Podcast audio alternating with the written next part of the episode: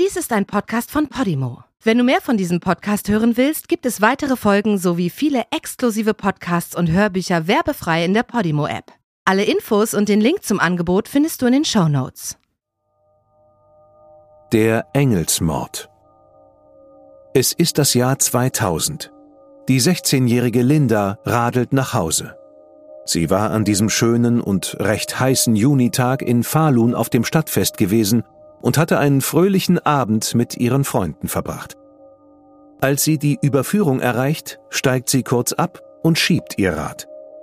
Plötzlich hört Linda ein seltsames Geräusch. Es klingt, als würde jemand nach Luft schnappen. Sie bleibt stehen, geht ein paar Schritte zurück und schaut über das Geländer hinunter auf die Grünfläche. Eine blonde Frau liegt im Gras, ihre Haare sind voller Blut. Auf ihr sitzt ein großer Mann, der seine Hände um ihren Hals gelegt hat und zudrückt, während sie verzweifelt nach Luft ringt.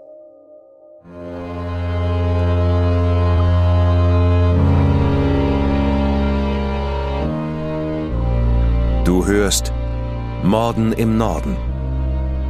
Eine Podcast-Serie über einige der aufsehenerregendsten Mordfälle Skandinaviens. Was du hier gleich hören wirst, beruht auf einer wahren Begebenheit. Recherchiert und nacherzählt von Janne Orgor. Diese Nacherzählung basiert auf der Berichterstattung diverser Medien zum Sachverhalt dieser Tat. Einige Details wurden ausgelassen und von der Beurteilung des Verbrechens und des Täters sehen wir ab, weil ein Urteil bereits durch die Justiz gesprochen wurde. Bedenke bitte, dass einige der hierin geschilderten Details starke emotionale Reaktionen hervorrufen können. Besonders deshalb, weil es sich um das Leben und den Tod von echten Menschen handelt. Diese Folge beinhaltet sexualisierte Gewalt an Kindern.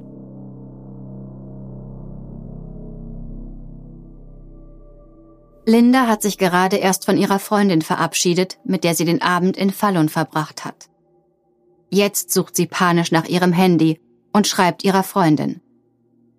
Sie befürchtet, soeben Zeugin eines Mordes geworden zu sein. Linda steht unter Schock. Sie zittert, weint und lacht gleichzeitig hysterisch. Sie schreibt, dass die Frau blutüberströmt war und dass der Mann sie immer wieder gewürgt hat. Linda weiß nicht, was sie tun soll. Aber sie denkt, es wäre gut, nochmal zur Stelle zurückzugehen. Als Lindas Freundin kurz nach zwei Uhr morgens bei ihr ankommt, machen sich beide Mädchen auf die Suche nach der Frau. Schnell finden sie ihre Schuhe und ein paar Kleidungsstücke. Erst jetzt alarmieren sie die Polizei.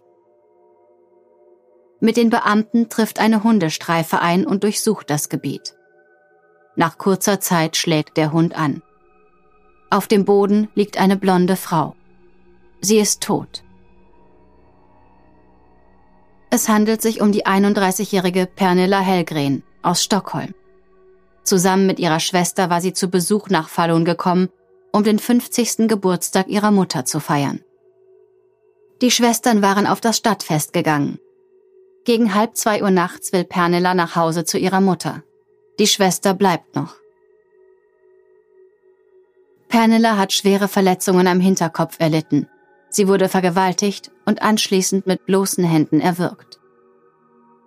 Die junge Frau hat sich anscheinend nach Leibeskräften gewehrt. Doch der Täter war offenbar stärker. Er überwältigte sie. Die 16-jährige Linda kann den Mann ziemlich genau beschreiben. Er wirkte recht dick, mit ausgeprägtem Doppelkinn. Das Gesicht war rund und ganz rot. Er hatte deutliche Geheimratsecken und mittelbraunes Haar. Er trug Jeans und eine leichte Jacke. In den nächsten Tagen gehen zahlreiche Hinweise bei der Polizei von Falun ein. Der Name eines möglichen Täters wird genannt. Ein Einheimischer, den man auch sofort festnimmt. Doch der Verdächtige wird wieder freigelassen. Die Forensik konnte Spermaspuren auf Pernillas Unterwäsche sicherstellen. Und diese Spuren stimmen nicht mit der DNA des Verdächtigen überein. Zudem erkennt Linda ihn bei einer Gegenüberstellung nicht wieder ein anderer Zeuge beschreibt einen schmierigen, mittelblonden Mann, der einer blonden Frau folgte, bei der es sich um Pernilla handeln könnte. Allerdings hat der Zeuge den Mann nur von hinten sehen können. Dennoch wird ein Phantombild erstellt, wodurch sich die Zahl der Hinweise noch einmal erhöht. Trotz allem, Monate vergehen und auch mit der Unterstützung durch die Sonderermittler der schwedischen Nationalpolizei hat man immer noch keinen konkreten Verdacht. Pernilla hat ihren Mörder wahrscheinlich nicht gekannt. Sie war tragischerweise zur falschen Zeit am falschen Ort. Den Ermittlern ist klar, dass die Tötung sexuell motiviert war. Der Täter ist wahrscheinlich bereits vorbestraft und wird voraussichtlich wieder zuschlagen. Es ist nun bereits Anfang 2001 und die Ermittlungen dauern an. Über 800 Männer unterziehen sich einer DNA-Analyse. Über 2000 Personen werden befragt und man überprüft 11.000 Handyanrufe in der Umgebung des Mordes. Doch ohne Erfolg. Die Sonderermittler der Nationalpolizei geben den Fall nach acht Monaten wieder an die Polizei von Falun. Im Nachhinein ist das einer der entscheidenden Fehler. Für die Polizei in der kleinen nordschwedischen Provinzstadt ist es eine kaum zu bewältigende Aufgabe. Die Ermittlungen verlaufen schleppend und alles andere als methodisch. Es vergehen ganze sechs Jahre. Dann meldet sich 2006 ein anonymer Anrufer bei der Bezirkspolizei Dalarna. Er sagt, er weiß von dem Mord an Pernilla und kennt vielleicht den Täter. Er nennt den Namen eines Mannes, der 1965 geboren wurde und in Tossaka lebt. Dieser Mann sieht dem damals veröffentlichten Phantombild sehr ähnlich. Der Hinweis landet mit über 100 anderen auf dem Stapel des einzigen Ermittlers, Leif Nyquist. Er ist dafür zuständig, jeden Hinweis zu prüfen und gegebenenfalls weiter zu verfolgen. Er hat es nie geschafft, den Stapel komplett durchzuarbeiten. Hätte er Hilfe gehabt, an einem schönen Frühlingstag im Jahr 2008 will die zehnjährige Engla Junkosa Höglund mit dem Fahrrad von zu Hause nach Stjensund fahren. In dem kleinen Dorf mit kaum 200 Einwohnern findet ihr Fußballtraining statt. Engla ist es gewohnt, allein mit dem Fahrrad zum Training zu fahren. Es ist Samstagnachmittag, der 5. April. Ein sonniger und warmer Tag. Engla radelt gegen Viertel nach zwei los. Sie fährt auf der Landstraße, vorbei an Wäldern und Seen Richtung Dorf. Die Strecke beträgt knapp fünf Kilometer in jede Richtung. Als es dunkel wird, ist das Mädchen immer noch nicht wieder zu Hause. Engler war noch nie unpünktlich. Das sportliche kleine Mädchen mit der großen Brille und den dunklen Haaren ist sehr verantwortungsbewusst. Ihre Mutter Karina macht sich Sorgen und geht los, um ihre Tochter zu suchen. Nur ein paar hundert Meter von ihrem Haus entfernt findet sie Englers Fahrrad, aber von ihrer Tochter fehlt jede Spur. Die Familie informiert die Polizei. Und noch am selben Abend startet eine groß angelegte Suchaktion von Polizei, freiwilligen Helfern und der Heimgarde. Noch geht man davon aus, dass Engler sich im Wald verirrt hat. Einige Stunden später melden sich mehrere Zeugen, die das Mädchen gesehen haben. Sie sei mit dem Fahrrad am Volkspark am Stadtrand vorbei und weiter in den Wald gefahren. In der Nähe der Stelle, an der Englers Fahrrad gefunden wurde, sind Reifenspuren zu sehen. Ein Zeuge meldet sich. Er hat einen Mann neben einem roten Saab rauchen sehen und die Ermittler finden Zigarettenstummel auf dem Waldboden. Ein weiterer Zeuge meldet sich. Er hat eine neue Digitalkamera getestet und während eines Spaziergangs viele zufällige Fotos gemacht. Eines davon zeigt Engler auf ihrem Fahrrad. 48 Sekunden später fährt ein roter Saab in der gleichen Richtung vorbei. Der Mann in dem roten Auto könnte ein wichtiger Zeuge sein, und die Bezirkspolizei Dalarna beginnt mit der mühsamen Aufgabe, das Fahrzeugregister zu durchforsten. Alle Besitzer eines roten Saab aus einem Umkreis von 100 Kilometern müssen ausfindig gemacht werden. Die Liste ist lang. Und am Sonntag treffen mehrere Ermittler der Stockholmer Polizei ein, um die Kollegen vor Ort zu unterstützen. Einer der Saabbesitzer ist der 42-jährige Lkw-Fahrer Anders Eklund. Er wohnt 20 Kilometer entfernt in Tossaka. Anders Eklund passt in das Täterprofil. Der Einzelgänger hat ein schwieriges Verhältnis zu Frauen, kennt sich in der Gegend gut aus und war vor einigen Jahren wegen versuchter Vergewaltigung an einer jungen Frau verurteilt worden. Die Polizei beantragt einen Durchsuchungsbefehl für seinen Saab. Zudem wollen die Beamten eine DNA-Probe entnehmen und ihn befragen. Eklunds Auto ist ungewöhnlich sauber und offenbar frisch poliert. Es wird zur forensischen Untersuchung mitgenommen, zusammen mit Eklunds Laptop. Mehrere andere Saabbesitzer werden am Montagmorgen, dem 7. April 2008 befragt. Keiner von ihnen ist wegen eines Sexualdelikts vorbestraft oder passt in das Täterprofil. Nun wird Anders Eklund verhört. Er leugnet etwas mit dem Verschwinden von Engler zu tun zu haben. Er sagt, er sei am Samstagnachmittag mit dem Auto unterwegs gewesen, habe zunächst an einer Tankstelle das Auto gewaschen. Dann sei er zum Haus seiner 19-jährigen thailändischen Freundin im Nachbarort gefahren und habe dort mit ihr stundenlang Sex gehabt. Auf seinem Heimweg sei er durch Stjensund gefahren. Doch er habe die zehnjährige Engler und ihr Fahrrad zu keiner Zeit gesehen. Er habe unterwegs auch nicht angehalten. Allerdings sprechen die Beweise dagegen. Die Reifen an seinem roten Saab 900S passen zu den Reifenabdrücken, die in der Nähe des Fahrrads gefunden wurden.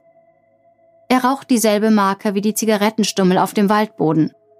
Und er bevorzugt Sex mit sehr jungen Frauen.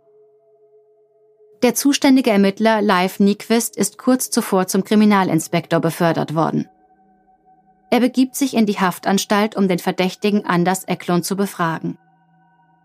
Als er den Raum betritt, bleibt er geschockt stehen. Der Anblick des Mannes verursacht ihm eine Gänsehaut. Er ist übergewichtig, hat ein rötliches Mondgesicht, Geheimratsecken und mittelbraunes Haar. Er passt haargenau auf die Beschreibung von Pernilas Mörder. Fast acht Jahre lang hat der Polizeibeamte diesen Fall untersucht und dabei immer wieder Zeugenaussagen und Beschreibungen des Täters überprüft. Leif Nyquist ist überzeugt, dass Pernilas Mörder vor ihm steht. Noch am selben Abend ruft der Inspektor in der Gerichtsmedizin an und bittet darum, die DNA-Probe von Anders Eklund mit den Spuren aus dem Mordfall im Jahr 2000 zu vergleichen. Und tatsächlich, es gibt eine Übereinstimmung. Am 11. April konfrontieren die Ermittler Anders Eklund. Sie haben eindeutige Beweise dafür, dass er die blonde Frau in Falun vergewaltigt und getötet hat.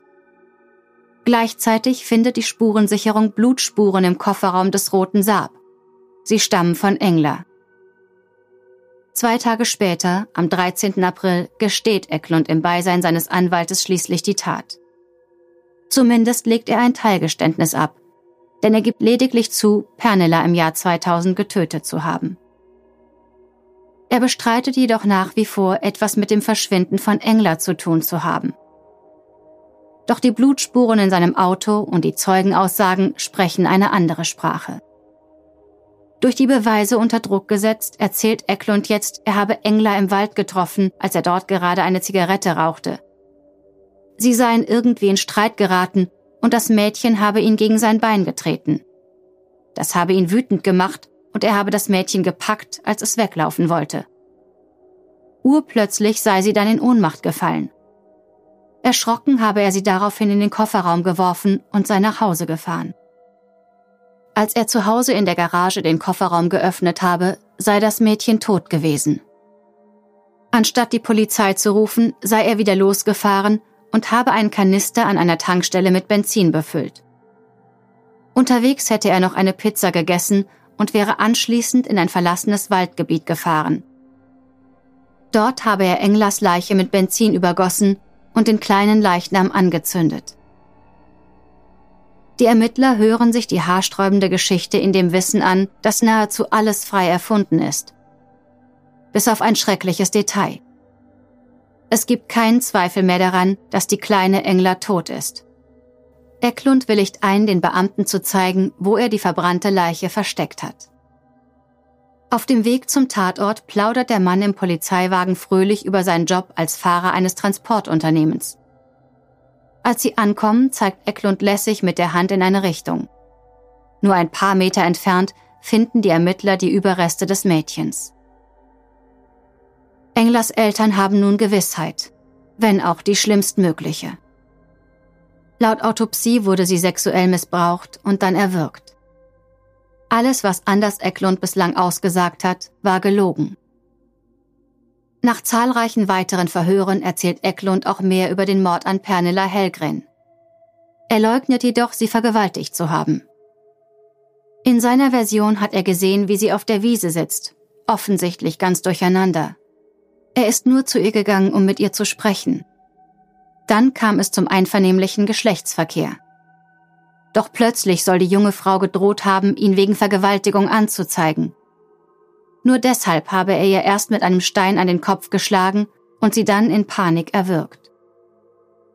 Aber nichts an dieser Aussage stimmt mit den forensischen Beweisen oder den Zeugenaussagen überein. Pernilla wurde vor der Vergewaltigung niedergeschlagen und war wahrscheinlich währenddessen bewusstlos.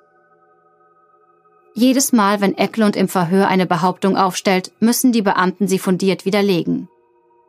So gibt Anders Eklund zu, dass er sich zwar ab und zu Pornos ansieht, aber natürlich nur mit Erwachsenen. Kinderpornografie? Niemals. Es genügt, seinen Internetverlauf zu überprüfen, um seine Behauptung zu widerlegen. Nach und nach ändert Eklund jetzt seine Aussagen und er entschuldigt seine Taten damit, dass er eine Art Tunnelblick bekommt, wenn er wütend wird und dass er sich dann nicht mehr unter Kontrolle hat. Jetzt kommt ein weiteres, sehr erschütterndes Detail ans Licht. Dieser anonyme Hinweis zwei Jahre zuvor, bei dem der Name des möglichen Täters genannt wurde, taucht auf. Auf dem Zettel steht Anders Eklund. Wenn die Polizei genug Personal gehabt hätte, um allen Hinweisen nachgehen zu können, wäre Engler noch am Leben. Wenn die Polizei nach dem Mord an Pernilla alle Sexualstraftäter in Falun und Umgebung überprüft hätte, wären sie auf Anders Eklund gestoßen. Er wohnt nur 50 Kilometer entfernt. Die Sonderermittler der Nationalpolizei verdächtigen Anders Eklund nun, etliche weitere Kindermorde und Vergewaltigungen begangen zu haben. Sie können ihm aber trotz umfangreicher Ermittlungen nichts nachweisen. Bereits im Juli 2008 hat der Staatsanwalt am Bezirksgericht Falun eine Anklageschrift vorbereitet. Sie lautet auf Vergewaltigung und Mord an Engler Junkoser Höglund und schwere Vergewaltigung und Mord an Pernilla Hellgren. Darüber hinaus wird er wegen des Besitzes von Kinderpornografie angeklagt. Mehrfach wird die Verhandlung unterbrochen, um die Öffentlichkeit auszuschließen. Die Einzelheiten der Vergewaltigungen soll niemand erfahren müssen. Ein psychologischer Gutachter attestiert Anders Eklund volle Zurechnungsfähigkeit. Eklund kann jedoch als psychopathisch bezeichnet werden. Zudem hat er einen abnormen Sexualtrieb. Der Angeklagte räumt theoretisch seine Schuld in allen Anklagepunkten ein, hat aber für alles eine Ausrede. Er tut sich selbst am meisten leid und schiebt all seine Probleme auf einen Verkehrsunfall, in den er im Alter von 29 Jahren verwickelt war. Sein Verteidiger liest ein Gedicht vor, das Anders Eklund während seiner Untersuchungshaft geschrieben hat. Es geht darum, wie schwer er es im Leben hat. Daraufhin protestiert Englers Mutter so stark, dass sie aus dem Saal begleitet werden muss. Vor dem letzten Prozesstag am 23. Juli haben die Angehörigen die Möglichkeit, dem Gericht ihre Meinung mitzuteilen. Karina nutzt die Gelegenheit, um sich direkt an den Mörder ihrer Tochter zu wenden – er sitzt ihr auf der Anklagebank direkt gegenüber. Die Behörden hätten sich schon längst um sie kümmern müssen. Sie sind ein sehr gefährlicher Mann. Sie gleichen mehr einem Ungeheuer als einem Menschen. Ich finde ihre Ausreden lächerlich. Während das Gericht über die Länge der Strafe berät, was mitunter Monate dauern kann, muss Anders Eklund in Einzelhaft. Es gibt zahlreiche Morddrohungen gegen ihn. Zudem wird er im Gefängnis häufig angegriffen. Im ganzen Land ist man empört über einen so grausamen und gefühllosen Mörder, der sich wehrlose Opfer aussucht, sie vergewaltigt und tötet. Karina Höglund tritt während des Prozesses häufig in den Medien auf. Sie will alles tun, damit Anders Ecklund eine möglichst lange Haftstrafe erhält. Sie lässt die Beerdigung ihrer Tochter live im Fernsehen übertragen. Eine Entscheidung, die einige als geschmacklos empfinden. Für Karina ist es eine Möglichkeit, den erschütternden Abschied von ihrer Tochter durch eine schöne Zeremonie begleiten zu lassen. Und wie eine Mutter in solch einem Fall mit ihrer Trauer umgeht, sollte ihr überlassen sein. Am 6. Oktober 2008 verkündet das Bezirksgericht das Urteil. Sechs Monate und einen Tag nach dem Tod von Engler wird ihr Mörder Anders Eklund in allen Anklagepunkten für schuldig befunden und zu einer lebenslangen Freiheitsstrafe verurteilt. Nach ein paar Jahren kann er Bewährung beantragen. Das hängt jedoch davon ab, ob er weiterhin eine Gefahr für die Gesellschaft darstellt. Heute verbüßt Anders Eklund seine Strafe im Gefängnis von Saalberg, 80 Kilometer von seiner Heimatstadt entfernt. Als pädophiler Kindermörder wird er von seinen Mitgefangenen regelmäßig verprügelt. Für die Polizei von Dalarna und Kriminalinspektor Leif Nyquist ist der Fall offiziell abgeschlossen. Aber es ist unsagbar schwer, mit dem Wissen zu leben, dass man Englers Tod mit besserer Polizeiarbeit und mehr Personal hätte verhindern können. Nach diesem Fall regte das schwedische Justizministerium an, die Ausbildung von Kriminalbeamten zu verbessern, um in Zukunft Fälle wie diesen vermeiden zu können. Leif Nyquist schrieb viele Jahre später über diesen Fall und beendet seinen Bericht mit den Worten Dieser Fall wird mich als Polizeibeamter und als Mensch für immer verfolgen.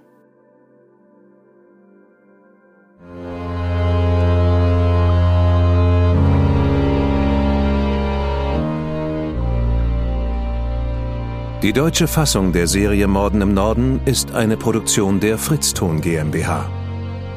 Im Auftrag von Podimo. Zu hören waren Marike Oeffinger und ich, Sascha Rotermund.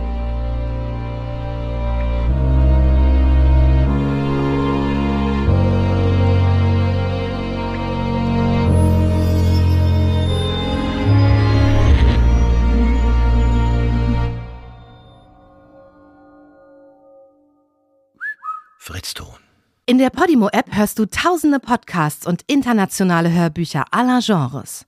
Dabei erhältst du personalisierte Empfehlungen und kannst deine Lieblingsinhalte auch offline hören. Ganz egal, ob zu Hause, in der Bahn oder beim Spazierengehen. Lass dich mit Podimo von spannenden Geschichten in den Bann ziehen, lerne etwas Neues oder hol dir Tipps für dein Familienleben.